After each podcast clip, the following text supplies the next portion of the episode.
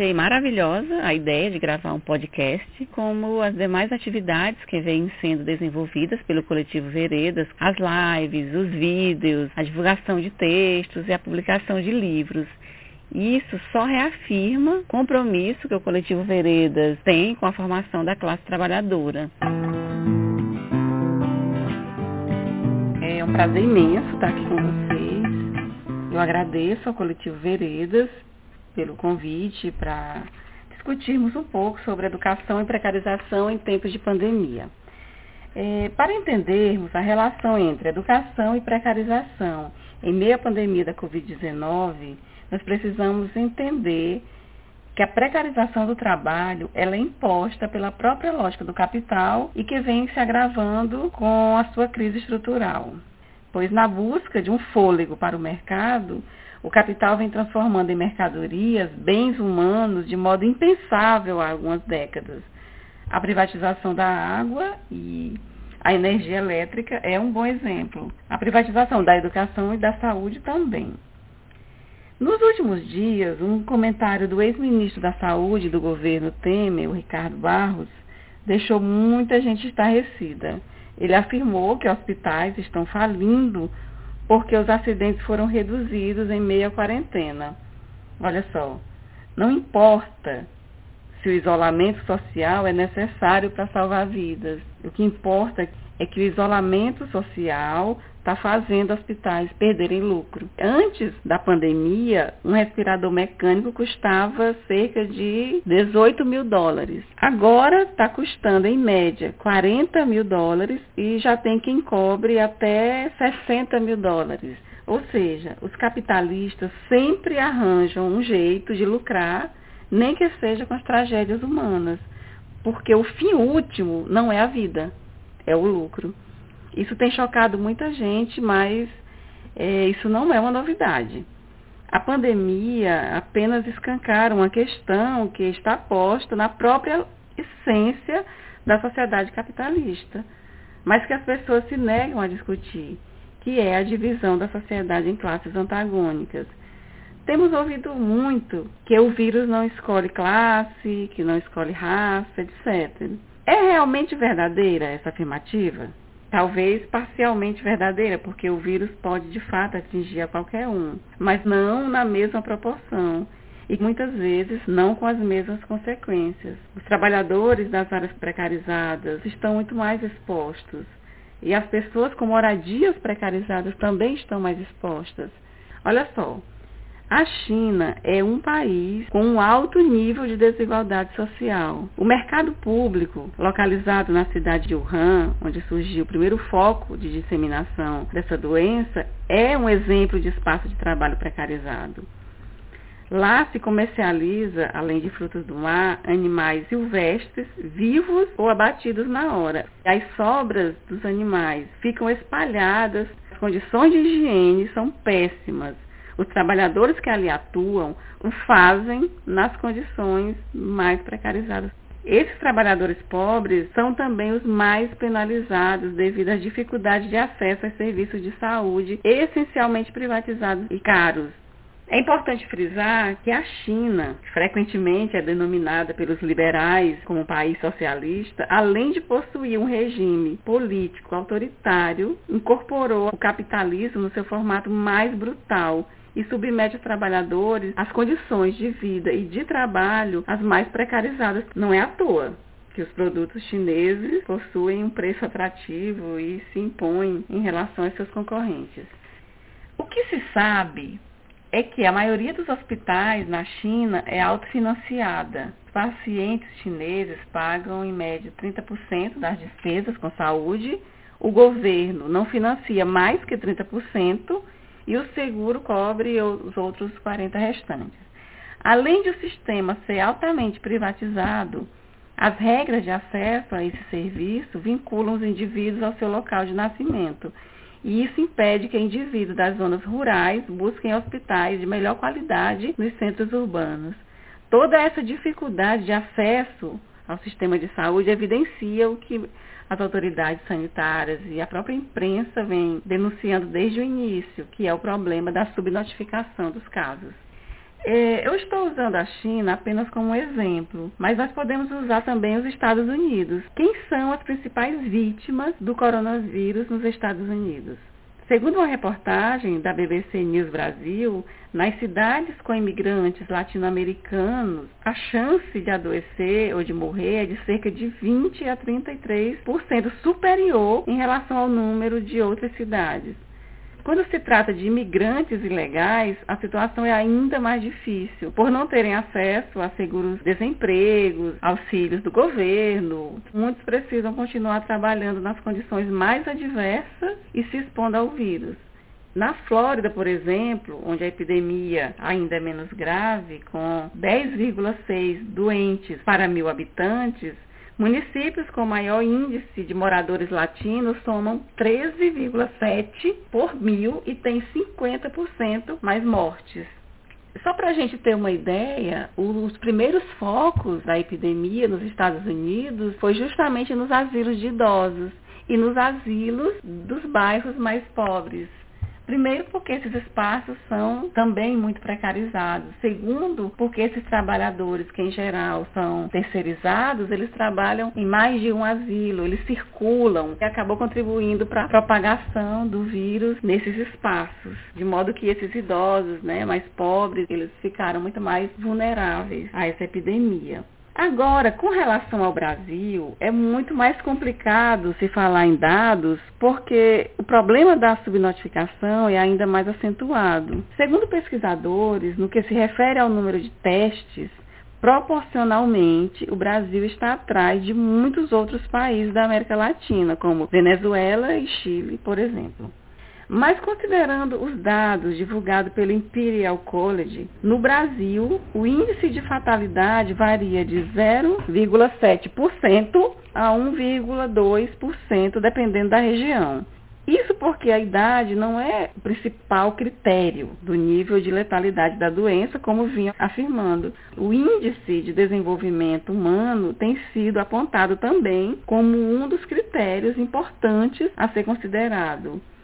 Para se ter uma ideia, no Brasil, das 20 cidades com maior mortalidade, 18 estão no norte e nordeste, que são justamente as regiões mais pobres do país. O nível de contágio em Fortaleza, nos bairros com IDH alto, é de 5,6%, enquanto nos bairros de IDH baixo é de 20,9%. E nos bairros de IDH muito baixos é de 55,5%. O nível de mortalidade nos bairros de IDH alto é de 6,2%. Nos bairros de IDH baixo é de 19,8%. E nos bairros de IDH muito baixo chega a 50,9%. Veja só, o nível de mortalidade nos bairros de IDH muito baixo chega a 50,9%. Qual é o principal problema que essa crise evidencia? O sistema de saúde está essencialmente privatizado e a, própria situação na qual está inserida a classe trabalhadora. E aí eu me refiro tanto às condições de trabalho quanto de moradia. O aprofundamento da crise vem impactando diretamente os trabalhadores, tanto com a redução dos postos de trabalho, quanto com a precarização das condições de trabalho. Aí eu estou falando da crise estrutural, que já vem se agravando desde o final dos anos 70. Eu não vou me alongar com relação a essa questão da crise estrutural, porque ela já foi amplamente discutida por outros pesquisadores que me antecederam, inclusive pela Milena, ela fez isso muito bem. E aí, quando a gente achava que nós já estávamos no fundo do poço, né, com a reforma trabalhista aqui no Brasil, com a reforma da Previdência, nós nos deparamos com esse vírus e com uma série de instrumentos normativos que vem acenando cada vez mais no sentido da flexibilização das leis trabalhistas e afeta os trabalhadores em férias, salário, jornada de trabalho, descanso semanal, impõe o trabalho remoto, etc. Então, de modo geral, empresas foram desobrigadas de cumprirem contratos trabalhistas com a possibilidade de negociação direta entre trabalhadores e aqueles que exploram a sua força de trabalho. Contratos de trabalho podem ser suspensos sem qualquer garantia ao trabalhador. Tudo isso sob o discurso de proteção dos postos de trabalho e no momento em que o trabalhador está confinado em casa, sem poder se organizar, sem poder realizar atos de protestos mais efetivos. Para aqueles que estão em condição de desenvolver trabalho de modo remoto, além de o realizarem aumentando as suas despesas com os custos com energia elétrica, por exemplo, o que aconteceu foi uma ampliação da jornada de trabalho e uma potencialização do controle do empregador sobre o trabalhador, que agora pode ser solicitado a qualquer momento por meio de aplicativos como WhatsApp, e-mail, tantos outros que possibilitam a realização de videoconferências. Então, esse trabalhador ele pode ser solicitado a qualquer momento. Isso significa que não há limites para a jornada de trabalho domiciliar. O pagamento de horas extras de trabalho já não é mais uma realidade ainda não podemos comensurar o que isso vai acarretar, inclusive de problemas emocionais, de adoecimento mental aos trabalhadores. É, nós não temos como discutir essa questão aqui, mas podemos dizer que os trabalhadores estão com uma sobrecarga de trabalho absurda. A medida provisória 927 estabeleceu para os profissionais da saúde a possibilidade de plantões de até 24 horas ininterruptas, o que põe em risco tanto a saúde deles próprios quanto a saúde dos pacientes que estão sendo tratados por profissionais beirando a exaustão, muitas vezes trabalhando sem os devidos instrumentos de proteção individual. É, outra questão preocupante é a garantia legal de que as empresas não serão responsabilizadas em caso de contaminação dos seus trabalhadores, mesmo que eles estejam expostos o tempo todo ao vírus no seu ambiente de trabalho, como é o caso dos profissionais da saúde, dos motoristas de transporte coletivo e tantos outros. Eles terão que provar que a contaminação se deu no âmbito do trabalho, que, convenhamos, não é tarefa das mais fáceis.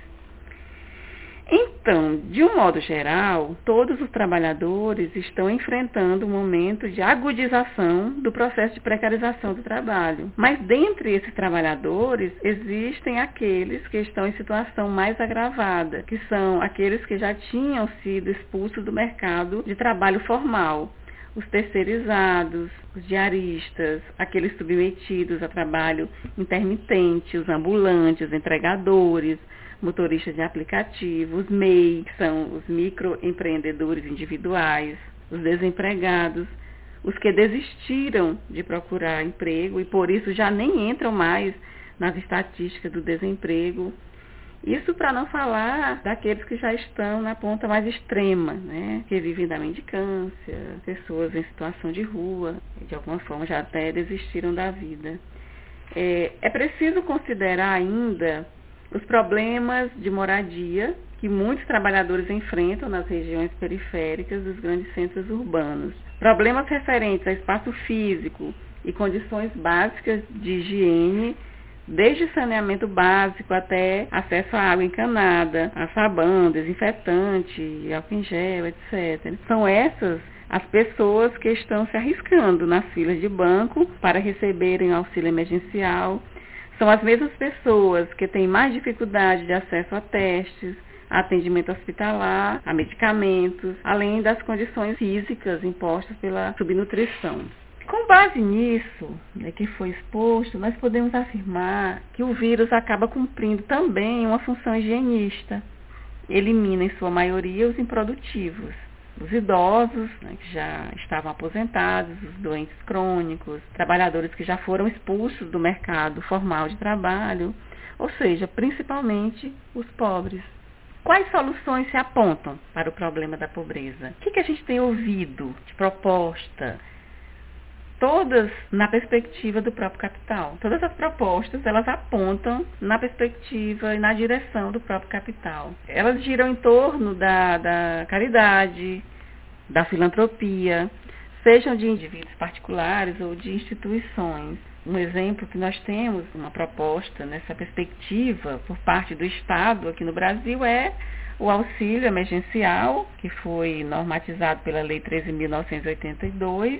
Mas, no geral, o que a gente tem visto são campanhas solidárias de pessoas ou de grupos de pessoas que estão se organizando nas comunidades É claro, nós devemos reconhecer que as necessidades humanas básicas têm urgência. Como afirma Marx e Engels em A Ideologia Alemã, a primeira necessidade humana é manter-se vivo. Não dá para adiar. Nós não podemos achar que uma pessoa com fome vai poder esperar a revolução.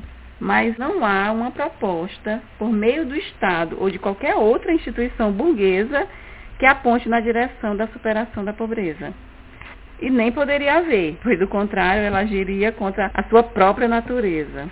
Por um lado, uma quantidade elevada de pobres desesperados podem colocar o próprio sistema em risco, e por outro, uma proposta que aponte para a superação da pobreza atinge frontalmente o capital, uma vez que para sua própria reprodução necessita de trabalhadores pobres obrigados a vender a sua força de trabalho.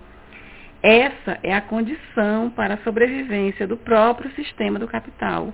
E o Estado, conforme Misaros, é a estrutura de comando político do capital. Portanto, não poupará esforços para que ele continue se reproduzindo. Isso tem ficado muito claro quando ouvimos representantes políticos afirmando que a economia não pode parar, mesmo que milhares de vidas sejam perdidas. É, esse desenho todo que foi delineado, ele é fundamental para entendermos os impactos dessa pandemia na educação dos filhos da classe trabalhadora. Quem são os mais impactados com o funcionamento de escolas e de universidades de forma remota? Mesmo que estudantes e professores tenham todas as condições técnicas equipamentos, acesso à internet, veloz, livro, etc. Nada disso substitui a aprendizagem e o crescimento pessoal proporcionado pela interação presencial entre indivíduos, em termos de produção do conhecimento, de interação cultural e de organização social. Imagine essa educação que agora estão denominando de ensino remoto apenas um arremedo. Professores tendo que se virar gravando vídeo em celulares, em geral com uma memória limitada, sem qualquer estrutura técnica de luz, de som, sem experiência também em lidar com esse formato de ensino. Estudantes que, quando muito, possuem um celular, um pacote de dado, dados móveis, e aí eu estou falando quando muito, alguns deles nem isso possuem, né? Um celular muitas vezes nem consegue carregar um vídeo. Imagine fazer uma videoconferência. Essa decisão de adotar o trabalho remoto, o ensino remoto, tomada assim no total improviso, sem qualquer planejamento, vem acentuando ainda mais o fosso existente entre estudantes de classe trabalhadora e estudantes das famílias elitizadas. E aí nós esbarramos mais uma vez na categoria da pobreza. Né? E isso incomoda muito, causa muito desconforto, porque as pessoas não toleram falar em pobreza. Elas preferem, inclusive, usar eufemismos como vulneráveis ou pessoas em situação de vulnerabilidade social. Na verdade, as pessoas evitam falar em pobreza porque elas escancaram um problema que é estrutural, é inerente à própria estrutura do sistema capitalista. Não existe lucro sem trabalho excedente, ou seja, sem exploração e expropriação do trabalhador. A riqueza que o capitalista acumula é produzida pelo trabalhador, a quem lhe é permitida apenas uma pequena parcela necessária para garantir a reprodução da sua própria vida. E isso não é novidade. É, isso que eu estou falando, Marx já explicou no século XIX e continua atualíssimo. Quem são esses pobres? Né? Vamos pensar aqui no Brasil. Quem são, em sua maioria, os pobres? Quem são os que moram nas regiões periféricas dos grandes centros.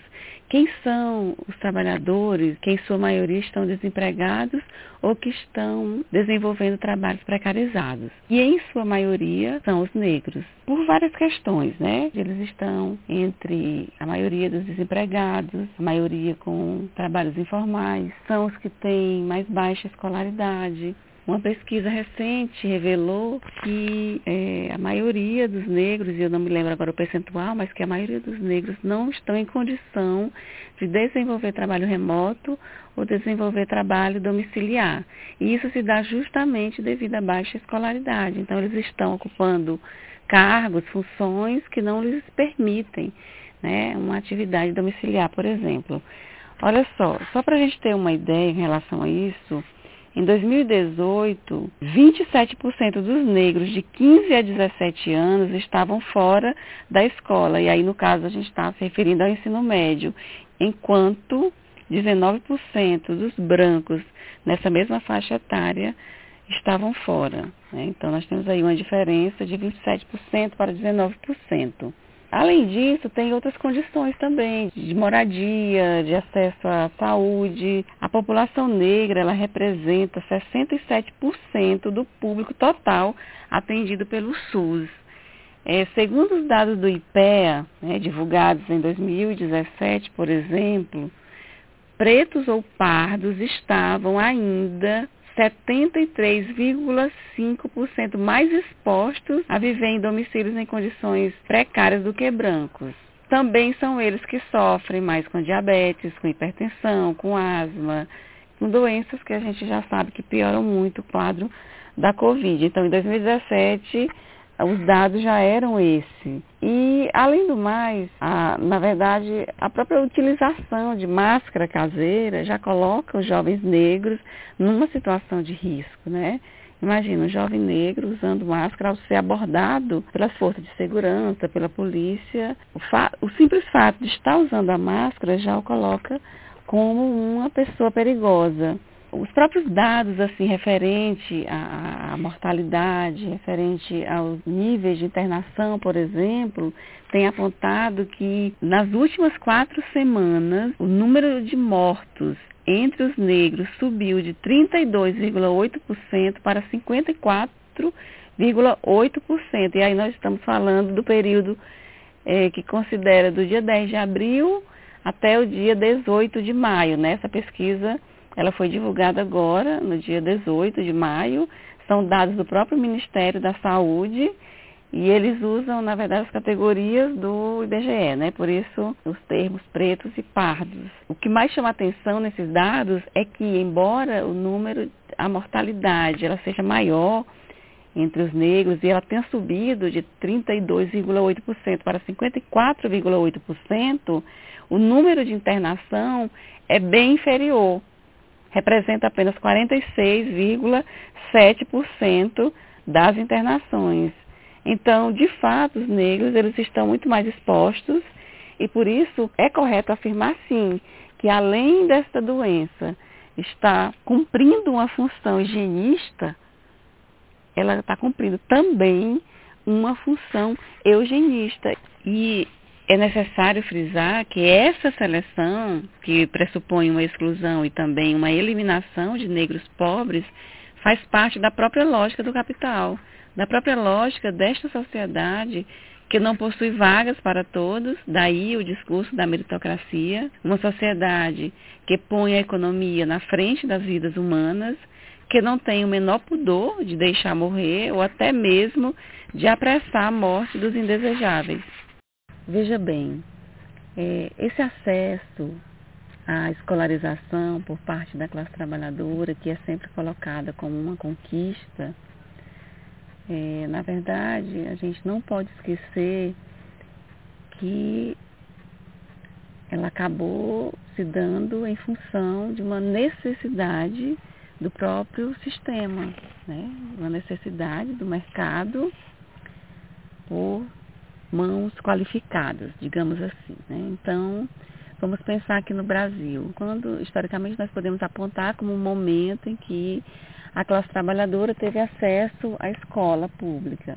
Justamente a partir dos anos 40, 50, teve essa expansão e foi justamente um momento de industrialização do país.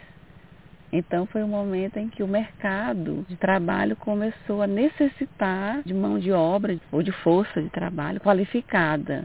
Agora, claro, nós também não podemos negar toda a luta, sobretudo do movimento operário nos anos 20, 30, né? Nós tivemos a, a luta do movimento operário por creche, por escola pública. Mas, por outro lado, quem foram os grandes defensores da escola pública? Principalmente por dentro do Estado.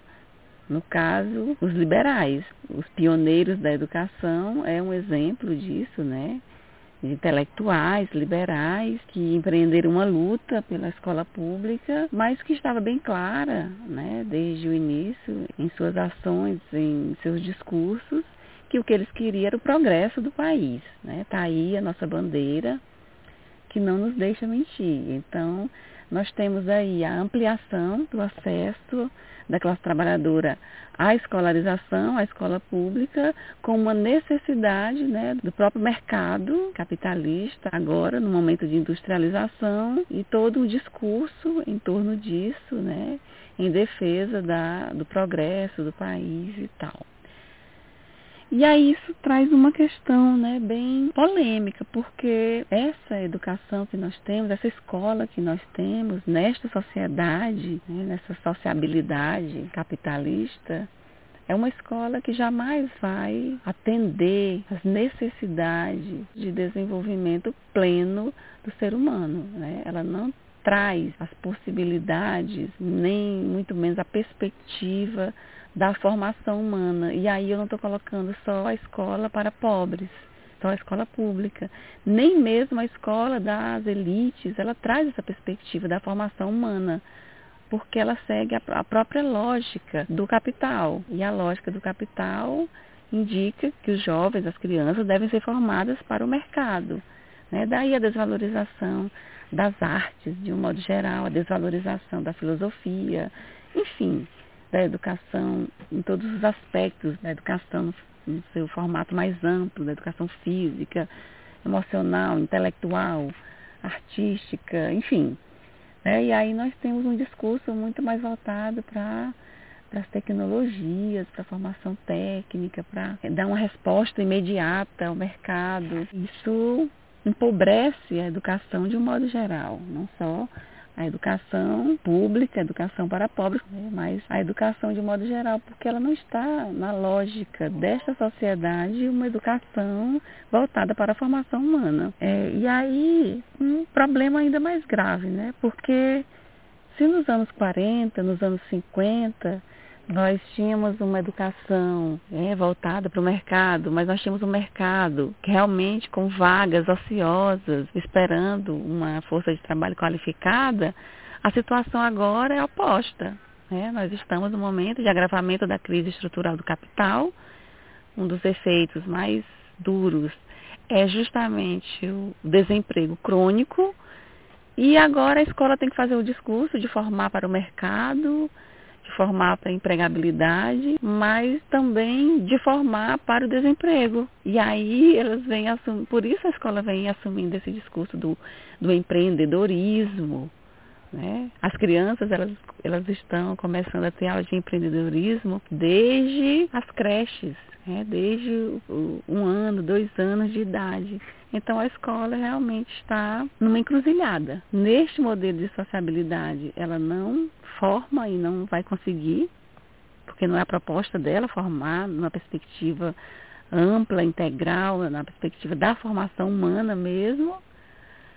Mas ela precisa fazer esse discurso, né, da formação para o mercado, da qualificação para assumir os melhores postos. E nós ficamos também numa encruzilhada, porque nós entendemos todos os limites dessa escola, nós entendemos que dentro dessa, desta sociabilidade, a escola não vai avançar para além disso, mas por outro lado também não podemos abrir mão dessa escola para a classe trabalhadora. No momento é, é o que nós temos, seria até um contrassenso nós sermos a classe trabalhadora, defendermos a classe trabalhadora e não defendermos uma escola para a classe trabalhadora. Eu lembro que numa palestra com o Ivo Toné, ele falava sobre as atividades de caráter emancipador, né?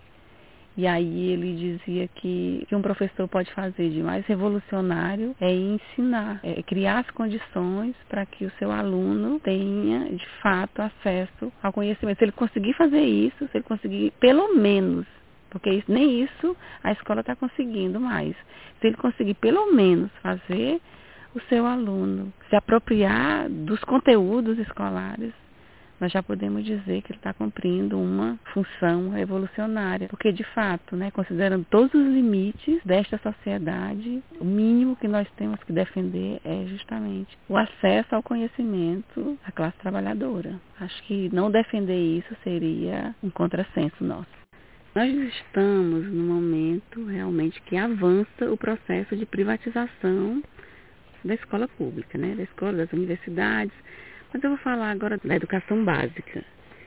Esse processo de privatização, ele vem se dando de várias formas. Terceirização, trabalhadores da educação, dentre eles professores, por meio da, do apostilamento, por meio de assessorias, enfim. Então nós temos muitas empresas lucrando e lucrando muito com dinheiro público. Para citar um exemplo, a Croton, né, que é a maior empresa do ramo educacional, né, que se juntou com a Somos Educacional e se tornou a maior empresa educacional do mundo, que é uma empresa brasileira. E, e aí nós temos nesse grupo aí da Crota, a Rede Anhanguera, o grupo Objetivo, né, na verdade um conglomerado que abarca desde a educação básica até o ensino superior e atua nas várias frentes, desde o apostilamento até a formação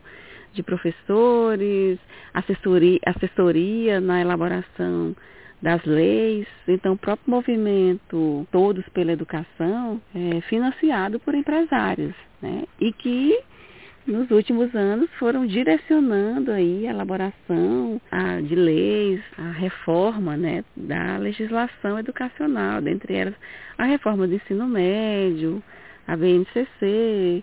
Então nós temos aí mesmo um grupo de empresários que estão à frente dessas reformas e que vem lucrando muito com isso. Quando é, eu falei que aderir ao ensino remoto, nós só estaremos contribuindo para a privatização, porque você imagine agora, em pouco tempo nós vamos ter empresas especializadas nesse ensino, não necessariamente professores formados, né?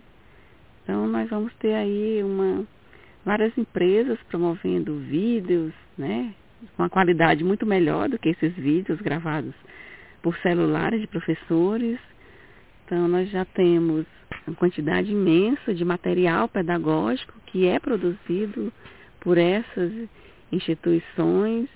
Elas estão dentro das escolas desenvolvendo projetos e divulgando é, amplamente a, a, própria lógica do capital, a perspectiva do empreendedorismo, a, o Itaú Social, a Fundação Bradesco, Fundação Ayrton Senna, Fundação Lehman, enfim, né, estão aí, dentro das escolas, atuando junto às secretarias de educação estaduais, municipais, e reproduzindo essa lógica, né? Que é muito mais perversa, porque é de uma forma muito mais acentuada e mais acelerada. Não que a escola pública ela não reproduz a lógica do capital, claro que sim, né? A lógica do capital ela se impõe é, sobre todos, mas eu digo numa perspectiva mais perversa mesmo de do empreende, do discurso do empreendedorismo, da defesa de que o privado tem mais valor que o público. É nesse sentido mesmo. Né? Penso que aderir agora a essa pressão para desenvolver esse ensino de forma remota nós estaremos favorecendo esses grupos e contribuindo ainda mais para esse processo de privatização que avança.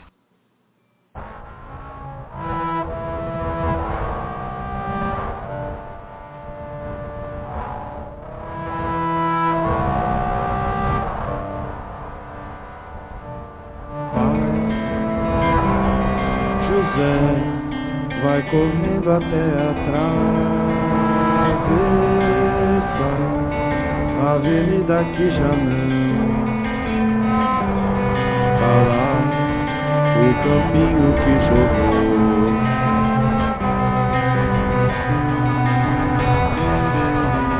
Ah, José vai saber como é que é. Cair cidade inteira até cidade inteira cai.